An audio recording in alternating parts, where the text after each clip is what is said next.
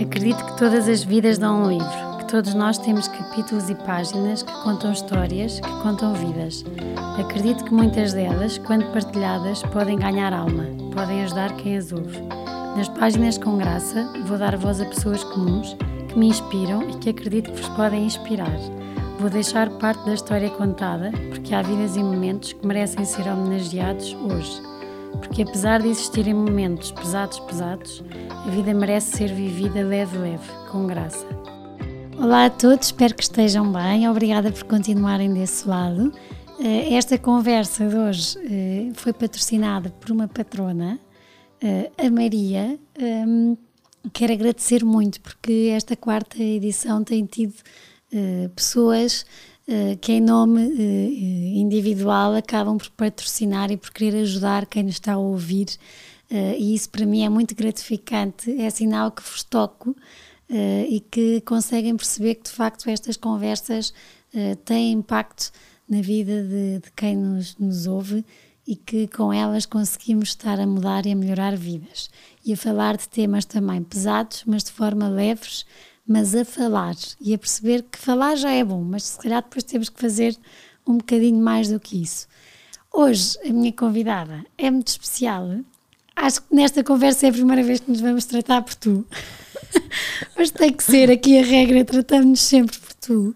Um, veio da Aveiro hoje às 7 da manhã, de propósito para, para estar aqui a, a conversar e de facto uh, a Angelina desafiou-me a mim a falar sobre um tema e eu desafiei a Angelina a falar sobre esse tema e descobrido que mais do que cuidar de alguém de que tem Alzheimer, que sofre de Alzheimer, que já vão perceber tudo e tudo que se tudo que se vai vivendo e sofrendo e tudo todo este processo duro um, fui descobrindo ao conhecer a Angelina através de, das amigas uh, que a Angelina desde pequena que é cuidadora uh, e tanto se fala do ser cuidadora e que muitas vezes as pessoas que cuidam dos outros uh, são aquelas que têm menos apoio, que têm menos reconhecimento, menos atenção, mas que também sofrem. E eu hoje, uh, assim para começar, quero já dar um grande reconhecimento à Angelina. Obrigada, Ticas. Obrigada por seres tão cuidadora de tantos e desde tão nova, porque de facto é como é com pessoas como tu que outras vivem melhor e que este mundo tem mais graça. Por isso, muito, muito obrigada uh, por seres como és, mas acima de tudo também por teres aceito este convite e estás a dar aqui voz e cara por, por uma coisa tão importante e partilhar um bocadinho da tua história. É para ficares descontraída. Obrigada, Ticas. Então, se calhar aqui vamos começar um bocadinho. Nós, entretanto, fomos vizinhas durante muitos, Muito muitos anos. Uh, enquanto eu vivi com os meus avós eh, foi aí que, que conheci a, a Angelina. Um, mas conta-me, que hoje também vou descobrir muita coisa. Como é que foi a tua infância? Correu uma infância normal, como as das outras crianças. Portanto, não sempre. Na rua ou sem rua? Ru com rua, com rua, até porque eu vivia numa, vivo numa aldeia. Uhum. Acaba por ser uma aldeia, centro da aldeia, muita rua, muito muita brincadeira, mu e lá está, muita rua porque era aldeia. Aldeia, perto do colégio, ir a pé para o colégio, vir do colégio a pé, ir de casa para a casa dos avós a pé, para a casa dos amigos a pé, tudo a pé. Tudo e tudo rua. Tudo muito. E sempre com o núcleo familiar muito Sim, chegado. sempre, sempre, sempre. Todos muito, muito, muito unidos e muito, muito próximos. Avós, tios, portanto, sempre se, sempre todos muito juntinhos, até porque nós lá em casa éramos, tínhamos uma bisavó a viver connosco. Uau. Éramos quatro, os pais, o meu irmão e uma bisavó que sempre viveu connosco. Que bom, então sempre. cresceste com a bisavó. Eu cresci com, a viver com uma bisavó e com mais duas do lado paterno. Eu tive três bisavós. Isso é espetacular. Foi. O que é, o, que é que, o, que é que te, o que é que te acrescentou teres vivido com três bisavós. Três. Portanto, vivi com uma, mas as outras duas muito próximo. Muito perto. Acho que o carinho pela pessoa idosa, acho que cresceu. E é uma mais-valia. É uma mais-valia, mesmo com os avós. Acho que eh, dá-nos uma, uma, uma bagagem muito, muito boa. Então, com a que viveu comigo, que é a menina dos meus olhos, que foi quem me criou, foi a minha segunda mãe, essa, essa é especial. Que bom, Angelina, que essa, sorte. Essa, essa é especial. E Sempre foi. Conseguiste tê-la na tua vida até que idade? Uh, eu tinha 20 anos quando ela faleceu. Portanto, o meu pai faleceu primeiro do que ela. Ela faleceu com 102 anos.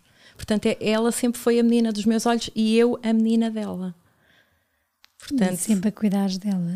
Uh, ela vivia lá em casa e eu sim ajudava a mãe uh, a cuidar dela numa fase menos boa das nossas vidas. Quando o pai adoeceu, os pais tiveram, o pai teve que vir para Lisboa fazer a radioterapia e eu e o Mano assegurámos uh, o cuidado a ela até a tia poder vir, portanto a filha poder vir para, para auxiliar.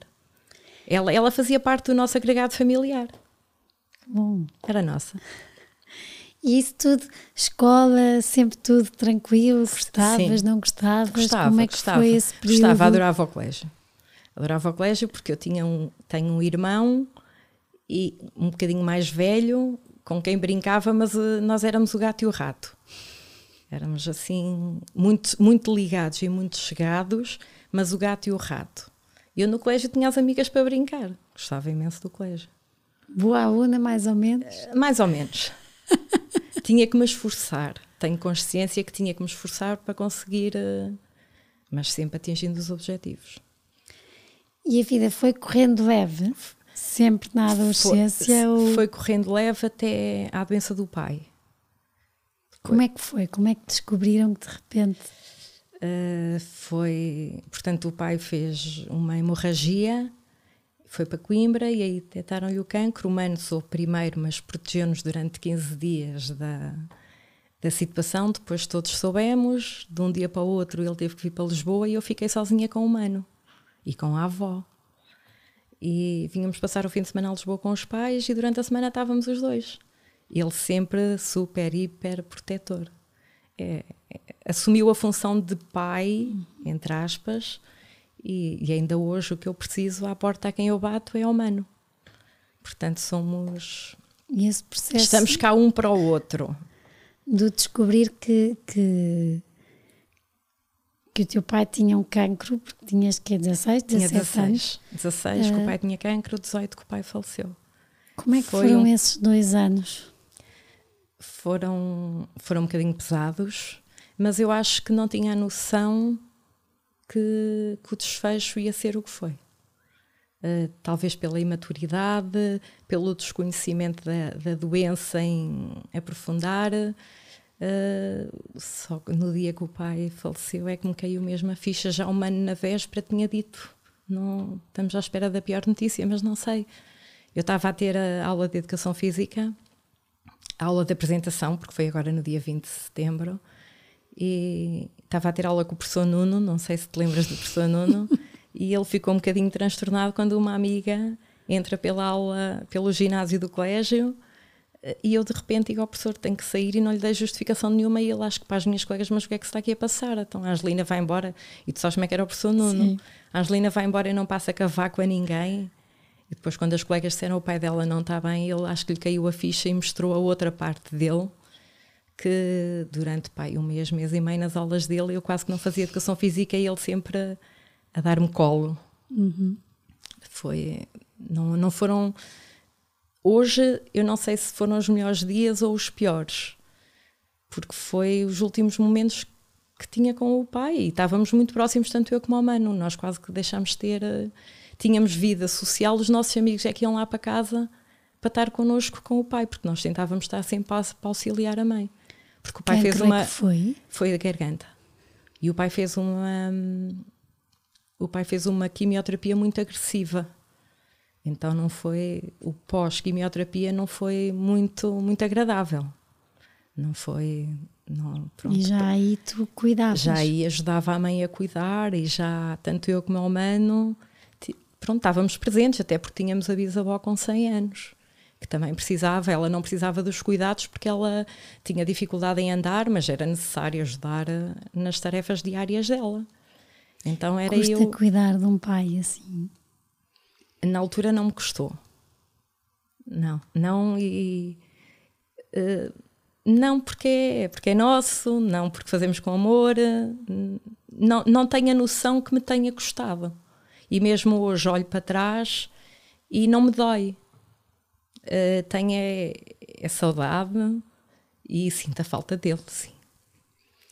Eu tenho uma, uh, a Luísa que trabalhou comigo e que também entrevistei, que, que a mãe uh, também teve um cancro e acabou por. Uma coisa que a Luísa me dizia sempre e que me marcou Ai, Ticas, que pena que eu tenho de Ticas não ter conhecido a minha mãe antes do cancro. Uh, porque de facto as pessoas deteriorizam-se um bocadinho isso custava, ou seja, o cuidar já percebi que esse coração é enorme e cuida, mas vês de repente, porque na garganta não sei como é que foi, se o tinha alguma teve, coisa ligada. Uh, teve, o pai numa, ao longo da quimioterapia deixou de, uh, salvo erro, de respirar e houve um dia, pai, em julho, não, não tenho preciso, uh, pedia para abrir as janelas do quarto porque não conseguia respirar humano, coitado, ainda tipo a segurá-lo, para ele e nada. Foi para o hospital, fizeram-lhe a traqueotomia. Depois, pai, 15 dias deixou de conseguir engolir outra manobra do humano para ver se era ali qualquer coisa. Então puseram sonda nasogástrica e, portanto, os últimos meses de vida do pai foi assim. Mas o pai tinha uma vida, se tinha que sair, saía quando, quando estava bem, quando não tinha o efeito da, da quimioterapia, porque o pós-quimioterapia era um bocadinho. não era simpático. E então saía, passeava, tinha amigos que o iam buscar para passear, uns amigos ótimos, e então fazia a vida dele normal, só quando estava mais embaixo é que, é que não, é que não, e às vezes ele não queria sair, porque como ele não engolia a saliva tinha que deitar fora. E, e, ele não gostava de estar com os amigos no café a fazer isso. E o senhor do café é tipo, mas vem, o que tu tens em casa nós aqui também arranjamos. Mas o pai não se sentia bem. No entanto, saía, houve a festa da aldeia e ele ir à festa da aldeia. Os amigos fizeram um jantar, os amigos de escola, e o pai foi super divertido. Não, foi. E isso dava-vos esperança, dava-te a ti esperança. Isso, isso mesmo. O pai Portanto, o mês de setembro é o nosso mês de férias na Costa Nova, que o pai adorava, e do dia 1 até ao dia 5, salvo erro, foi quando fez a quimioterapia de setembro, ele foi para a praia. Depois, ele, no fim da quimioterapia, teve uma semana em casa e depois voltou para a praia, quase a cair. E a mãe não queria, e ele, mas eu vou sozinho. E foram numa sexta, e no domingo o mano teve que ir com ele para o hospital. Na, no, na segunda entrou em coma, foi quando o mano disse: Olha, não há mais nada a fazer, eu vou buscar os avós que também estavam de férias. E depois na terça-feira veio a, a trágica notícia. Como é que ficou a Angelina sem o pai? Porque vocês tinham uma ligação muito especial. Uh, fiquei um bocadinho uh, fiquei um bocadinho desamparada apesar da mãe ser ótima o mano a pôr-me o braço por cima sempre mas não é a mesma coisa o pai era o meu pai não, pronto, não tenho tudo, mesmo da minha mãe e o meu irmão, mas lá está, o pai era o pai.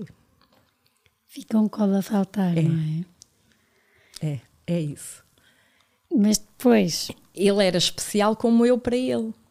Eu, uhum. eu fui a menina até, até aos 18 anos, até o pai falecer. Eu a menina e o pai o menino. Era onde é que está a menina, onde é que está o menino. Era. Acho que nós os dois sentimos eles mano e mãe a acharem que eu ia-me muito abaixo, puseram-me a asa por cima, especialmente o mano, mas não substitui. E como é que, como é que se faz para viver uh, de repente uh, essa nova vida? Que eras nova? Era nova, era a menina, estava dentro da minha casca e tenho a noção que me soltei. Tipo, arregacei as mangas porque eu não podia mostrar, principalmente à minha mãe, que, que eu não estava bem, porque ela também não estava, porque ela acompanhou o pai. Ela foi a cuidadora do pai, deixou de trabalhar para estar com o pai. E então eu pus na minha cabeça que não podia mostrar à mãe que não estava bem, porque senão não estávamos as duas. Então eu, eu tentava dar, dar colo à mãe E foi isso que eu. Foi, isso, foi essa linha que eu tentei seguir. Eu nunca demonstrei que, que não estava bem. E consegui e estar assim quebrou? para aí. Quebrou. Quebrou. Quebrou faz hoje. 14, sim, faz hoje 22 anos. O meu sobrinho tinha um ano. Que eu, eu depois deixei, houve uma fase que eu deixei de dormir e emagreci imenso. E aí a mãe disse: Alto, que tu não estás bem, passa-se aqui qualquer coisa. E até porque se tu não dormes, foi quando eu confessei que não dormia. E, e depois aí fui seguida, fui acompanhada para recuperar o sono. E, portanto, graças a Deus, estou bem. E quando disseste que não estavas bem, foi fácil ser seguida? Foi fácil a decisão de preciso de apoio e tê-la? Ou eh, foi, foi Estamos porque a falar no, há, há, muitos anos atrás. Há 22 anos. Foi porque foi no limite. Eu estava mesmo no limite e a mãe percebeu, estávamos as duas de férias, a mãe percebeu que eu não estava que eu não estava mesmo bem. E depois temos na família uh, uma médica uh, dentro do ramo que me aconselhou para uma colega dela e aí fui acompanhada num hospital psiquiátrico em Coimbra. Na altura tinhas vergonha de dizer que ias ao hospital psiquiátrico de Coimbra? Uh, nem, não, não tenho presente porque eu também não falava. Eu não. Estava um bocadinho dentro de nós, uma ou outra amiga sabia, mas nada de. de a Sandra percebeu-se e inclusivamente ela depois mais tarde disse na altura se tu não falasses com a tua mãe quem ia falar com a tua mãe quem se mexia era eu porque eu percebi que tu não estavas bem e que tu não, não andavas pronto que estava-se a passar alguma coisa que não estava que não estava bem porque eu emagreci muito o facto de eu não dormir eu perdi muito muito peso foi assim uma coisa porque lá está porque eu fui buscar força não sei aonde e depois fui-me abaixo normalmente é sempre assim não é? foi. é tentamos fazer-nos de forte para os outros aguentarem, mas há sempre uma altura em que, quando eu pergunto isto de se foi fácil, porque se nas cidades ainda é tabu, infelizmente, dizermos que vamos a um psicólogo ou um psiquiatra, nas, nas aldeias, aldeias, onde nós crescemos, onde se tu dás um passo, toda a, toda gente, a gente, sabe. sabe. Uh, e daí a minha pergunta se, se se foi uma coisa, mas pelos vistos nem foi uma preocupação, tinhas que não, ser tratada. Tinha que ser tratada e ponto. E depois eu também não andei, como a Cine está a dizer, eu estou, eu ando no, estou no uhum. hospital psiquiátrico, eu ando a fazer medicação para dormir, ou ando a acertar a medicação para dormir. Portanto, acho que a Sandra soube, uh, a minha mãe, a minha família, os meus avós, mas. Porque eu também não tinha que esconder, mas também não calhava em conversa. É daquelas coisas, não andava a dizer eu estou doente, eu. Porque também não faz parte de mim. E foi fácil esse processo de adaptação de tomar remédios? De... Foi muito complicado. Eu demorei muito a acertar a medicação para dormir. Essa fase foi muito complicada. Apeteceu desistir? Ah, sei lá, eu tomava, porque eu tomava a medicação, eu fazia, sempre fui, eh, eu demoro a ir ao médico, mas depois de ir faço tudo direitinho, eu fazia direitinho, depois ligava, olha, ainda não é desta, ainda não foi com estes medicamentos que eu acertei. Depois ela mandava-me pela minha prima outra medicação. Lá tentámos, que até atinámos com um medicamento. Ótimo, ótimo. E aí então. Mas é às vezes muito lidar com a frustração também de identificarmos o problema, queremos resolver, mas depois. Mas eu sempre também me agarrei, eu na altura depois já trabalhava, eu sempre me agarrei, eu sempre. A prioridade era o trabalho. Então eu digo muitas vezes: eu não tenho tempo para estar doente. Porque primeiro é trabalhar, cuidar, trabalhar e depois então uh, depois eu. Primeiro os outros, como eu costumo dizer, e depois eu. E então foi. Isso ainda foi não inverteu. Que eu nunca, eu nunca pus atestado, nunca pus baixa nem nada, sempre trabalhei. Porque lá está, eu depois do meu pai falecer, por incrível que pareça, foi no secundário, uh, as minhas notas. Uh, eu sempre, quando pensavam que eu ia abaixo e que até ia perder o ano, não. Por incrível que pareça, eu fui buscar uma força não sei onde. Porque eu era a menina. Era a menina, uhum. tinha o pai que fazia, tinha o pai que orientava, tinha a mãe, e eu, de repente, não. Isto tem que me fazer à vida porque é mesmo assim. E em termos de família, mudou alguma coisa ao não ter o pai no dia a dia, nas facilidades? Como agora disseste que precisavam, o pai fazia, o pai Era. tinha, mudou alguma coisa ou continua tudo? Começámos a ser nós um bocado até para aliviar a mãe a aliviar, ou por como era o pai que fazia, para a mãe não sentir a falta do pai, eu falo por mim, eu tentava fazer as coisas que o pai fazia. A mãe, onde precisava de ir, eu levava, sempre acompanhar a mãe às consultas, o que o pai, para a mãe não sentir a falta do pai. Como eles andavam sempre juntos, eu tentava, tentava fazer. Boa. E hum, depois, há isso tudo. Trabalhar e, e tem que se dizer na misericórdia. Sim. A ajudar os outros. Sim, é como administrativa, não, mas... não estou em ligação direta com o idoso ou com o utente, mas enquanto administrativa acabamos por, uh, por estar ligados. Eu na altura estava num serviço, no serviço administrativo onde eu estava era no lar, na parte do lar mesmo do complexo. E havia sempre um telefonema, um idoso que queria às vezes só falar e que sentava ao meu lado. E aí ias lidando com pessoas que tinham Alzheimer? Não. Na misericórdia? Não. Só me lembro de uma senhora que tinha essa doença que era utente centro de dia. Como é que é de repente o Alzheimer entrar por vossa casa? É muito cruel. E posso, posso estar errada no que vou dizer, mas pela minha experiência uh, é mais fácil o cancro do que o Alzheimer. E digo isto, não sei se pela maturidade que eu tenho agora ou se porque com o cancro o meu pai tinha dias que estava muito mal, mas depois no dia seguinte sorria e estava bem connosco e queria passear e queria sair e, e se, não, se não comia, sentava-se à mesa connosco, se não conversava, ao jeito dele nós já o entendíamos, porque com a traqueotomia não era fácil, uh, com a doença de Alzheimer não é assim tão fácil. A minha mãe está fisicamente, está lindamente, ninguém diz que a mãe está doente, mas depois há aquelas falhas que, que nos dói o coração. E que não é fácil e querermos explicar e querermos tentar ajudar e, e a doença não deixa. Porque não deixa, nós chamamos o teimoso. Nós no senso comum dizemos porque é teimosa, mas não é, é a doença. Que acaba por ser, que é muito desgastante. Muito, muito. Tanto fisicamente como psicologicamente. Como é que se aperceberam? Uh, portanto, a mãe está diagnosticada há três anos com uma demência, há dois com Alzheimer. Eu fui-me apercebendo porque a mãe sempre foi muito dona de casa, portanto, sempre teve tudo arrumado, tudo limpinho, eh, fazia as refeições a horas e chegou a um ponto que a mãe começou a fazer as refeições mais cedo, começava tipo varria e não apanhava o lixo, e eu dizia à mãe: está eh, o lixo para apanhar. Ah, daqui a bocado apanho. Porque depois o poder de argumentação é muito grande, o poder de justificação consegue nos baralhar. E, e, e foi assim, eu fui-me apercebendo. Entretanto, conversei com, com um amigo, estava a conversar com um amigo, a perguntar como é que estava a mãe, onde ele me disse que a mãe ia a uma consulta com uma médica muito boa em Coimbra porque ele dizia que tinha Alzheimer. Acho que agora já foi, não foi diagnosticado Alzheimer, sim outro tipo de demência, uma senhora de 80 e não sei quantos anos. E o meu sexto sentido, eu costumo dizer que eu estava a falar com o meu amigo e a parte de trás do cérebro estava-me a dizer: pergunta o nome da médica, pergunta o nome da médica.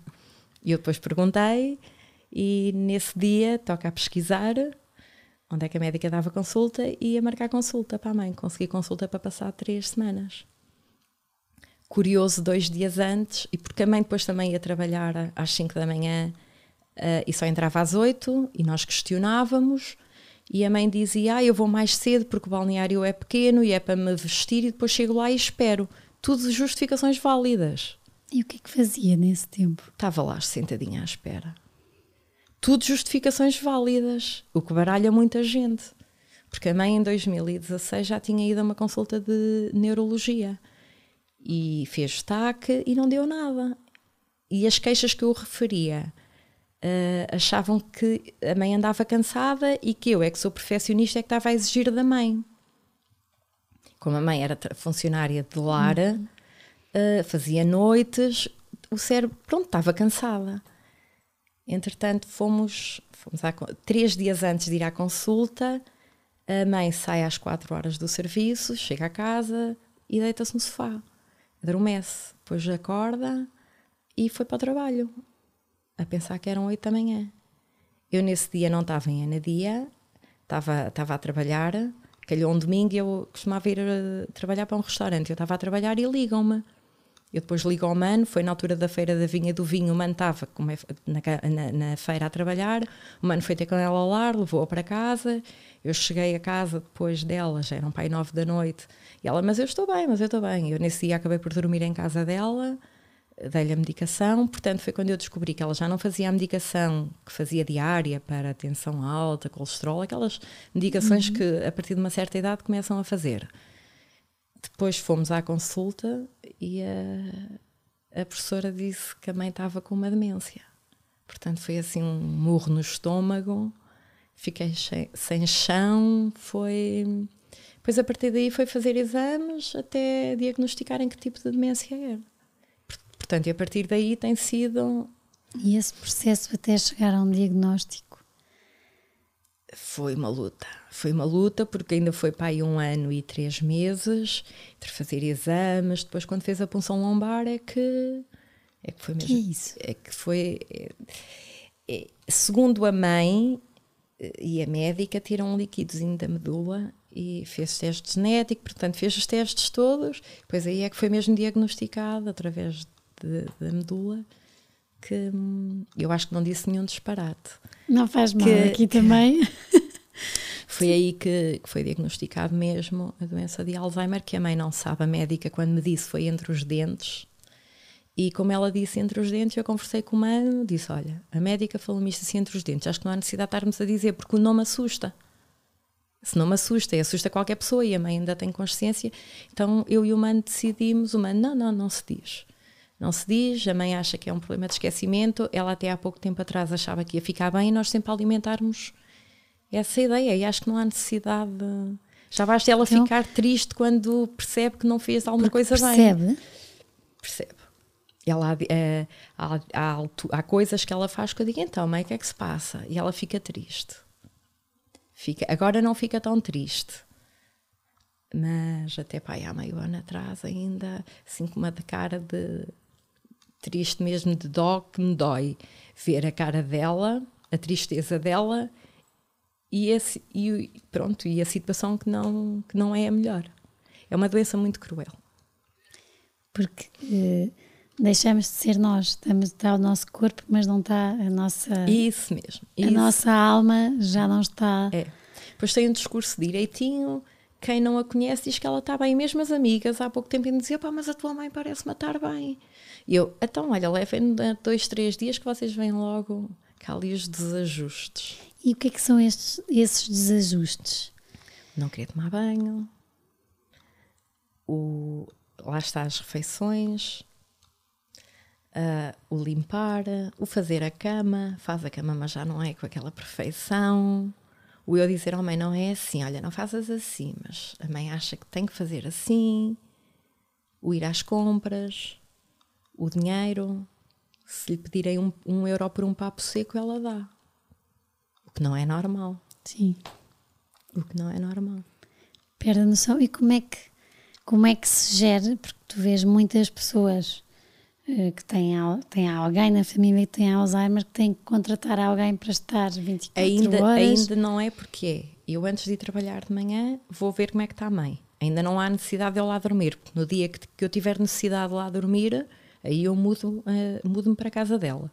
Agora aproveito aquele bocadinho, pelo menos aquele bocadinho da noite, enquanto tomo banho, enquanto me deito e de manhã, enquanto me arranjo, estar, uh, estar sozinha. Eu antes de ir trabalhar vou à casa dela. Mas Esse é, é o teu tempo? É o meu tempo. Quase quando dormes. É. E é o sábado à tarde, e é às vezes um bocadinho ao domingo à tarde. Portanto, tudo com horas contadas. Porque a mãe consegue estar sozinha, mas eu também sinto que eu sou o porto-abrigo dela e ela con connosco e o telefone, neste momento, é o nosso melhor amigo. Porque eu estou-lhe sempre a ligar. Eu quando, quando ela agora, ela agora está de férias, o mano esteve com ela até há bocadinho. Eu agora quando sair daqui, pai, de meia meia hora estou-lhe a ligar-se para saber se ela já está ao pé das amigas. Se ela estiver com as amigas, ótimo. Ela ainda se orienta, ainda vai do ponto A ao ponto B sem se perder e fazemos esse exercício todos os fins de semana.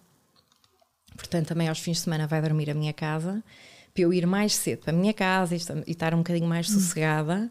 Depois de manhã, principalmente ao domingo, ela arranja-se, tomamos o pequeno almoço, depois ela vai indo a pé para a casa dela enquanto eu me arranjo, depois eu vou ao encontro dela.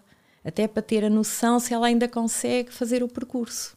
E sim, falo lindamente. Ao sábado vai ao cabeleireiro sozinha, que é perto da minha casa.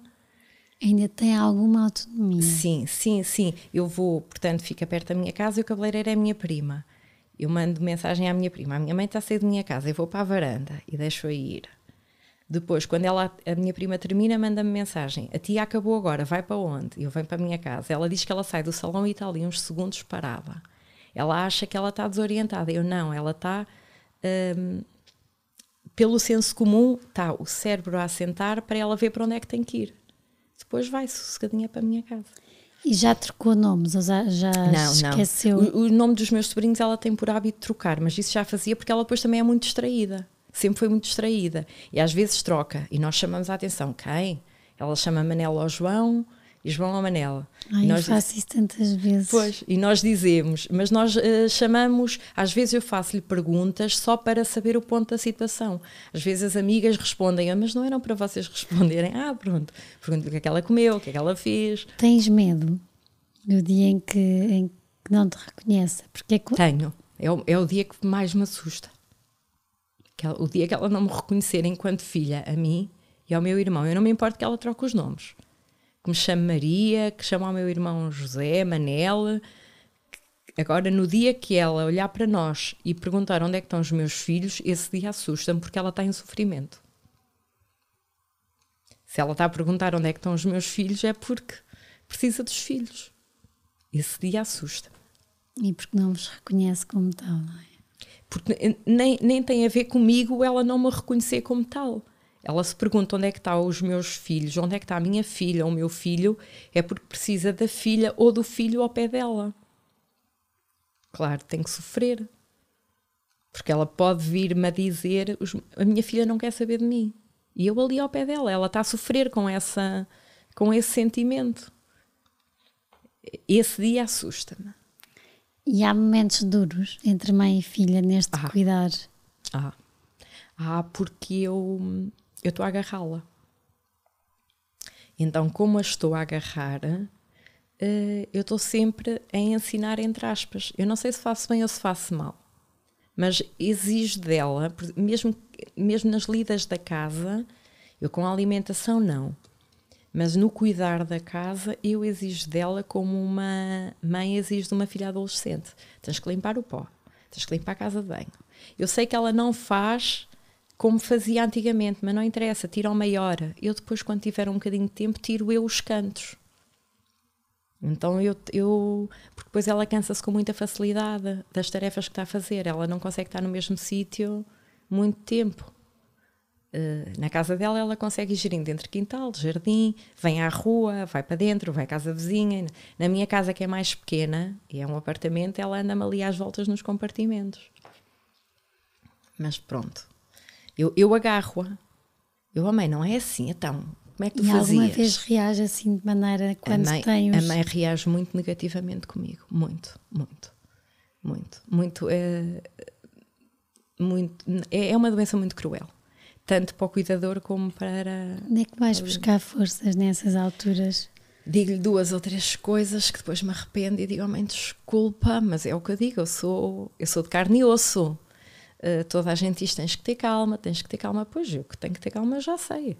Só que eu sou de carne e osso e não consigo ter calma todos os dias. Nisso o meu irmão é mais pacífico do que eu. Acaba por ser. Uh... Mas eu também sei que ao fazer isso. Um, Deitas cá para fora também um bocadinho. Isso, liberto, liberto, mas, mas estou a agarrá-la. Porque se eu não lhe disser, nesta fase às tantas já, já é um bocadinho chover no molhado, mas até há dois ou três meses atrás acabava por. Uh, ainda bem que eu faço isto.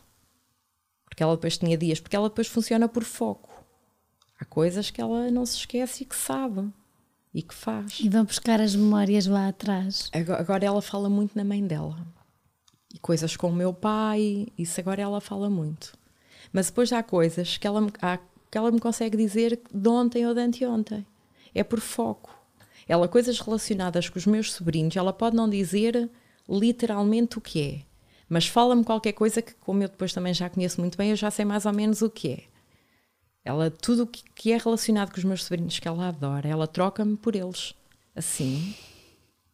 É. Tudo que é relacionado com os miúdos, ela. Assim, uma coisa.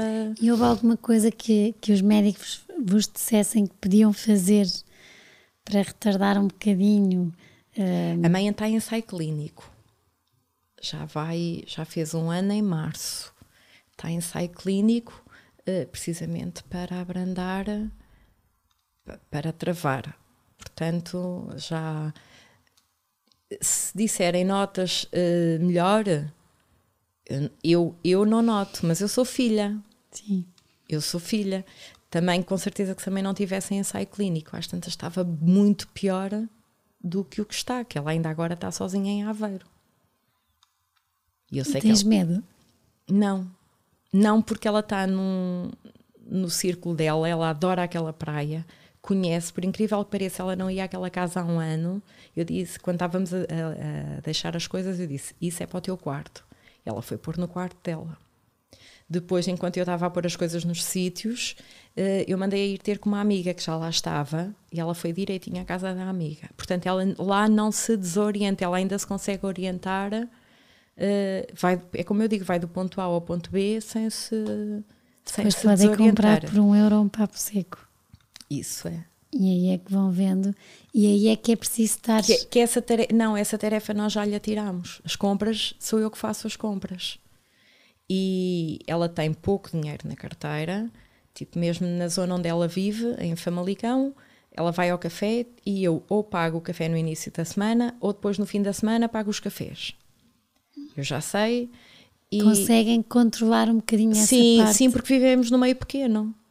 Sim, porque e a senhora do, do café sabe e é o que eu e digo. isso ajuda muito, porque se fosse em Lisboa, não, já era, era mais, mais complicado. uma no meio de já era mais complicado. Mesmo agora na praia, a senhora do supermercado sabe que a mãe está doente, se a mãe for lá comprar alguma coisa, eu depois passo para pagar. Agora eu estou com a mãe, mas tive cinco dias que a mãe estava. Tive três dias que a mãe estava. Eu ia dormir com ela, saía de manhã para ir trabalhar e depois chegava à tardinha. Se a mãe precisasse de alguma coisa, ia lá buscar. E no meio disto tudo, uh, ainda há aqui assim, de repente, uma, uma avó uh, ou avô, já não sei, que, que morreu também. Foi que... o meu avô, mas antes da mãe estar doente. E aí cuidei eu, cuidou a minha tia. Muito. Sim, cuidei eu, a minha tia, a minha mãe, o meu irmão. Pronto, tentámos, como sabíamos que a reta, o avô estava na reta final, todos nós nos virámos para o avô. Sempre em casa? Sempre em casa, o avô faleceu em casa. A partir do Sempre momento que ele ser cuidado por nós, família. Sim, a partir do momento que o avô saiu do hospital, nós, portanto, eu, o mano, a mãe e a, e a minha tia decidimos que o avô já estava na reta final, ele tinha 86 anos, ninguém dura a vida inteira, e tínhamos a noção o avô não ia durar muito mais tempo. E então optámos por o avô daqui já não sai. Eh, porque se sair vai falecer ou na cama de um hospital ou numa maca num corredor do hospital. Não há muito mais a fazer. E então tivemos todos nós, pronto, além de estarmos todos de acordo, porque se a tia dissesse que não, ou a avó, não havia volta a dar, ou o meu irmão, não havia volta a dar, mas não, todos tivemos a percepção e a mãe ou a tia dormiam em casa do, dos avós e durante o dia e durante o dia estávamos nós, portanto, munimos-nos todos entre os nossos horários, mesmo uma na hora do almoço chegava e dava-lhe a medicação antes do almoço, e depois à uma ia e dava-lhe o almoço, depois às duas horas saía a tia, às quatro, quando a mãe trabalhava durante o dia, chegava a mãe, portanto, todos nós tentámos Uh, arranjámos o quarto, a sala de estar lá de casa era o quarto do avô e o avô não falava sequer. Nunca, nunca me deparei a ouvir o relato do Benfica. isso, isso é bonito, é raro e é, é muito bonito, mas deixa marcas. Deixa. Deixa, deixa mas uh, deixa muita marca positiva. Porque o cuidar uh, enche-nos, preenche-nos e faz-nos bem. É o que eu acho. E tens quem cuide de ti? Tenho. Tenho. Vou, vou tendo.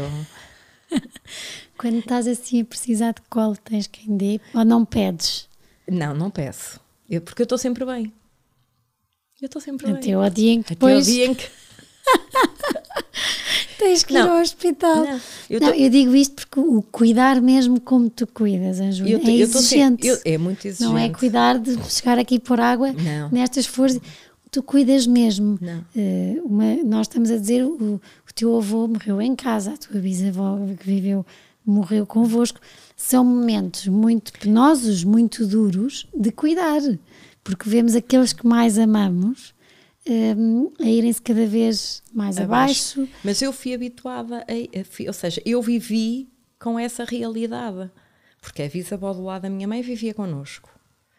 A bisavó materna do meu pai vivia com os meus avós. Portanto, eh, para qualquer casa para onde eu ia, ou para a casa dos meus avós, eu tinha sempre uma pessoa idosa e acho que isso preenche-nos. E todos os miúdos deviam passar por essa experiência para no dia que os avós eh, tivessem a necessidade de ir para um lar, porque a minha avó agora está no lar, porque teve necess- nós não poderíamos cuidar dela, o avô conseguiu estar em casa, a avó não. eh, o irem visitar, o irem buscar, o cuidar, o estar, o estar presente. Agora o Covid não deixa, porque, porque não deixa. Mas sempre fomos, sempre que pudemos, íamos sempre. A avó ia sempre às festas de anos dos meus sobrinhos, mesmo os meus sobrinhos ligados. E o primeiro exame da patinagem que o meu sobrinho mais novo teve, a avó foi de cadeira de rodas. Isso não é para toda a gente. Pois não, mas é também porque vocês acabam por criar aí. Foi a nossa vivência. Sempre tivemos pessoas idosas connosco, sempre tivemos muito próximos. Foi E- uma realidade que sempre nos acompanhou. E por isso me- o que eu quero chegar é, no meio há bocado dizias, ah, tenho de ter o meu bocadinho. O teu bocadinho acaba meu- quase sempre por ser tomar banho, dormir, tens os É. teus sonhos, acordas, Manhã tomas o arranjada, pequeno almoço é. e acabou a Angelina. É, porque depois à hora do almoço o meu irmão vai almoçar à casa da mãe, eu, eu não tenho tempo de ir a casa, mas sei que a mãe está bem, entretanto eu ligo à meia da manhã, depois já por volta do meio-dia e pouco chega o mano, depois chega o meu sobrinho, almoçam todos juntos, só lá às duas horas é que eles saem, por volta das duas e meia eu ligo, No meio Depois disto, às onde é quatro que e meia eu saio é do meu a serviço. Eu estou por lá não sei aonde. Acabo por... Estou, estou com a mãe, estou bem. Estou bem. Pensas no dia em que daqui a muitos anos não esteja cá a mãe? Como é que, como é que tu vais ficar? Não vai ser fácil, mas esse dia depois logo se vê. E pensas? De vez em quando penso. Penso, penso, porque sei que esse dia vai acontecer. Mas depois havemos de solucionar de alguma maneira. E com, com vais de certeza, mas depois vou eu contigo à médica para não emagreceres. Mas e e estavas a falar do Covid. O Covid, e via-se muitas notícias que nos doentes com doenças eh, mentais, psíquicas, eh, começou a haver imensas falhas de acompanhamento. Eh, a tua mãe, neste processo, conseguiu manter sempre. Sempre manteve porque estava inserida no ensaio clínico. E o ensaio clínico começou precisamente em março, no dia 4 de março. E o ensaio clínico tem que ser direitinho. E então nunca, nunca notei sempre. E o ensaio clínico é o quê? Com remédios? É uma com- injeção mensal. Mas depois, de 3 em 3 meses, tem a ressonância magnética que a faz, eh, temos o apoio com o neurologista, temos o psicólogo e sempre porque são, são, são profissionais que estão ligados ao ensaio clínico e o ensaio clínico não pode falhar ou não deve falhar porque são, é um estudo. Então nisso correu bem. Nisso correu lindamente. E depois o facto de ter que estar mais fechada, se bem que tem o quintal eh, e que tem isso tudo, mudou alguma coisa? Não porque eu eh, sempre fui eu que fui às compras, eu sempre caminhei com a mãe. Sempre, a mãe sempre saiu, eu ia às compras, a mãe ia, ficava no carro. Eu quero ir porque a mãe gosta imenso de passear. Sempre que eu digo eu vou, já está a mãe metida dentro do carro para sair. Quem te ouve, que é engraçado, parece que, que a tua mãe nem tem Alzheimer. É porque eu, eu faço a vida, eu tento fazer a vida toda, toda como se. Porque ela vai-me acompanhando. Se eu tenho que ir às compras, às vezes eu digo, oh, mãe, não, porque eu não tenho tempo, ficas. Ela fica triste. Eu, Pronto, então vá, anda lá. É quase como se tivesse um bebê, uma criança. É, é um filho. O papel inverteu-se. É. É. Eu acompanho no banho, a mãe toma banho, mas eu acompanho. Essa parte do banho custa? Uh, custa. Custa porque uh, a temperatura da água, eu não sei se é a temperatura da água ou se é a água no corpo, a mãe reage agora negativamente. Então, quando eu estou com o chuveiro na mão, eu digo: Mãe, desculpa, tu tens que molhar o corpo. A água está quente. Depois eu ponho morna, ponho mais fria. A água está fria. a adaptação de de repente, mesmo que já tenhas a parte dos avós por trás, mas mãe a mim a mãe, não, custou mais à mãe. que dar banho. Mas eu não dou. Eu não dou. só a acompanhar a, só a, a única coisa que eu faço é lavar o cabelo e tirar o shampoo, porque acho que tenho medo que a mãe não consiga tirar bem porque a mãe lava, toma banho toda sozinha, não esquece uma única parte do corpo, tudo direitinho. E eu vou com a mãe porque ela punha, molhava a esponja, punha o gel e não molhava o corpo primeiro. Só tem a ver com isso e depois eu ajudo a tirar. Vai-se esquecendo de. Não, ela acha que tomar banho é com gel, toca, não põe água primeiro. Depois eu ajudo na zona uh, esquerda, uh, no ombro, nos ombros e no pescoço a tirar o gel. Depois eu dou-lhe o chuveiro e disse agora desenrasca-te. Depois eu dou-lhe o toalhão. Porque normalmente é uma, é, uma, é uma coisa que custa aos filhos e aos pais quando chega a essa fase em que de repente agora. Pois, a mim por acaso não. Os banhos e. e agora, ou ela oferecer resistência e tomar banho, aí é que é uma luta. É, acaba por ser uma luta. E então, porque a doença da mãe é uma doença de, de rotina. Se ela perde a rotina do banho, eu depois já só lhe pego quando ela não conseguir mesmo. E então não pode de todo perder. E então esse, não, não perdoo. Não. Sou pior que as mães às, às, às crianças. Oh, mãe, não quer tomar banho. Mas vai tomar banho. Não perdoo. Conseguiste neste processo falar com mais pessoas que estavam a passar pelo mesmo Fal? Falei com uma senhora de Guimarães, que a mãe já não está entre nós, a questão do banho. Ela diz que solucionou a questão do banho, tomar banho com a mãe. Mas a minha mãe ainda não está nessa fase.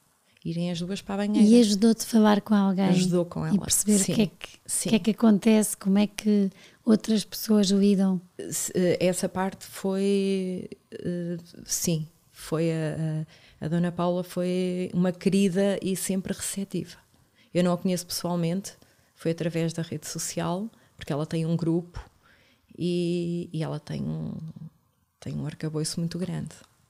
de facto, às vezes ajuda a sentirmos. E eu não sabia como é que havia dar a volta do banho, da questão do banho, e questionei-a. E ela foi uma querida mesmo. Foi, mas depois eu leio muito tudo o que apanho leio, estou sempre, estou sempre em cima. E ajuda ou assusta? Ajuda. Ajuda. Assusta uma parte, mas uh, acaba por ajudar. Sentimos que temos cola, não é? É, é isso, é. Não estamos é sozinhos. Não estamos so, que... É isso mesmo. Que não estamos sozinhos mesmo e que não somos filhas únicas. Isso que há mesmo. mais pessoas a fazerem o mesmo, a passarem mesmo. pelo mesmo. Isso mesmo, ajuda imenso. E tu és uma grande ajuda a partilhar isto connosco para ajudar também mais pessoas. Porque é, é, o que eu digo, eu tenho o meu irmão e o meu irmão está receptivo a tudo. Quando eu preciso de sair, o meu irmão, a minha mãe vai para a casa do meu irmão e ela adora, vai radiante. E adora. Mas o, os dias, a maioria dos dias sou eu, porque é o que eu digo, é a minha mãe e toca, é minha. Também é dele, mas é minha. Tanto ele como a minha cunhada são os queridos, mas é minha mãe. Boa. Não, estão sempre hum, tão, tão receptivos, portanto. Mas eu, hum. eu tento ter, eu tento tê-la comigo o mais que posso, aproveitar ao máximo. Eu quero aproveitar ao máximo que, que posso. Então nunca sentiste que, que é uma doença que te absorve? Não, Também nunca, não, não uh, nos dias que ando mais cansada, e, e, e é, é, uma doença muito, cansa muito psicologicamente, porque eu costumo dizer, é um olho no burro, no burro, outro no cigano. Porque nós nunca sabemos o que é que daí vem, mas eu já lhe conheço os olhares, já lhe conheço até o já, já sei quando ela se levanta, quando está no sofá e se levanta, eu já, quase que já sei o que é que ela vai fazer. E, já sabes quando não está cá. Já, já, e, e cansa, é, é um desgaste psicológico muito grande. Nesses dias, eu, eu sinto que eu, fogo, isto está a custar, isto custa, mas depois ou durmo e acordo, ou saio e entro, bota, siga. Porque é, é um grande amor. é minha. Tens aí um grande amor e digo-te que, que hum, uma grande filha, uh, porque não é fácil, a demência não é fácil. Não. O Alzheimer é, aquela, é aquele palavrão. É uma doença muito cruel, muito cruel, muito cruel. É. E, e é o como eu digo, eu tenho o meu irmão, o meu irmão receptivo e a minha cunhada uns queridos mesmo. Mas eu. É minha. e ela, dizer... ela sente-se à vontade comigo e eu sinto que sou o porto de abrigo dela. Não, eu sinto. Não é que o meu irmão não o seja, mas é diferente. Que ela adora estar com eles. Entre eles e eu, se tivermos os dois e formos os dois tomar café, cada um para o seu sítio, ela vai com o meu irmão. É! É! É, Mas estava a dizer que é raro e bonito, Angelina, porque há muitas mães e há muitas filhas, Sim. mas é raro um amor assim e uma entrega, uh, estar sempre com o olho no burro e o olho no, no, outro no cigano, mas estás lá sempre, uh, porque o ter tempo para ti, ser dormir, tomar banho antes de dormir e tomar um pequeno almoço, eu acho que isto diz a entrega e o amor que tens.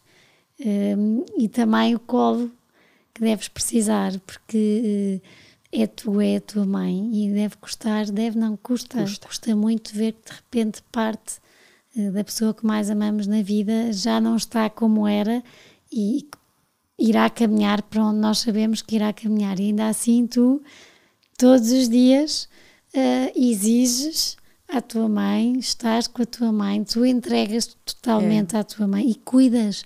O, o, o cuidar um, é como nós o, ouvir.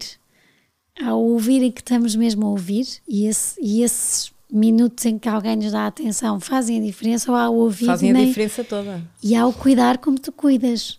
Eh, de cuidar à séria e não de ir lá, está bem, já está, vamos embora, adeus, está tudo ah. bem. Não, tu cuidas. E isso é muito raro. Uh, e por isso, muito obrigada. Achas? É, é muito, muito, muito raro. Por isso é que estás aqui. Ah. é muito raro e, e, e, acho que a tua mãe, não sei se disse ou não, mas deve reconhecer muito. Sim, claro que sim, sim, sim. Ela naqueles momentos que está que está um bocadinho irritada comigo, porque ela está doente. E quando está irritada porque ou eu estou a contrariar, ou eu estou a repreender por algum motivo, que ela diz gatos e lagartos de mim, mas depois diz às amigas: Não, minha filha, a minha filha faz-me tudo, a minha filha. É porque depois as amigas dela vêm-me dizer. As amigas dela depois vêm-me dizer. E isso chega claro que sim. conforto. Claro que sim. É, sempre é sempre bom. Boa. É sempre, é sempre bom. Passou a voar. Agora as perguntas do fim, um dos dias mais leve-leve da tua vida? Uh, não sei. Acho que os, todos os momentos que eu vou estando em família com os amigos, talvez o, o, o dia em que eu fiz 40 anos, que juntei hum, meia dúzia de amigos. que juntei meia dúzia de amigos e os meus familiares mais próximos em que até coincidiu com um domingo e os meus amigos deixaram de estar em família para estar comigo. Claro, a minha família estava comigo, tive o meu irmão, a minha cunhada, os meus hum. sobrinhos, minha mãe, a minha avó, portanto tive a minha família e os meus amigos, meia dúzia de amigos, aqueles meus amigos que, que me dão colo uh, comigo. E que aceitam uma amiga que nem tem muito tempo assim para estar sempre, não é? Mas tento estar, tento sempre estar, nem que às vezes, às vezes estou com eles e depois digo, vou no instante a casa fazer isto ou aquilo à minha mãe, já volto. Estou cá lá e pelo caminho ou com o telefone, ou a minha mãe vai estar tá, tá com o meu irmão quando eu estou com, com os meus amigos, como ainda aconteceu na passagem de ano, para passar a passagem de ano com os meus amigos, a minha mãe teve com o meu irmão, portanto há sempre. Uhum. Uh, tive, um, tive, um, fim de semana prolongado com os meus amigos há dois meses. A minha mãe esteve em casa do meu irmão e o meu irmão nunca mostrou desagrado e está sempre. E é engraçado, eu no fim agradeço. E tanto ele como a minha cunhada, obrigada de quê? Como quem diz, nós também temos que. Sim. É, é, pronto, na despedida, eu pronto, tchau, obrigada. E eles, obrigada de quê? Isso é, é, é essa resposta é colo. Uhum não é? E um dos dias mais pesados? Sem margens para dúvidas, o dia que o meu pai faleceu, ou o dia do enterro do meu pai, não sei bem dizer, mas esses dois dias para mim foi foi do pior. A vida tem graça. Claro que sim. E tu dás-lhe muita graça. E dás muita vida a muitas pessoas, Angelina. Uh, mesmo, mesmo, mesmo obrigada por tudo o que tens feito por tantos e por tudo o que tens dado de ti.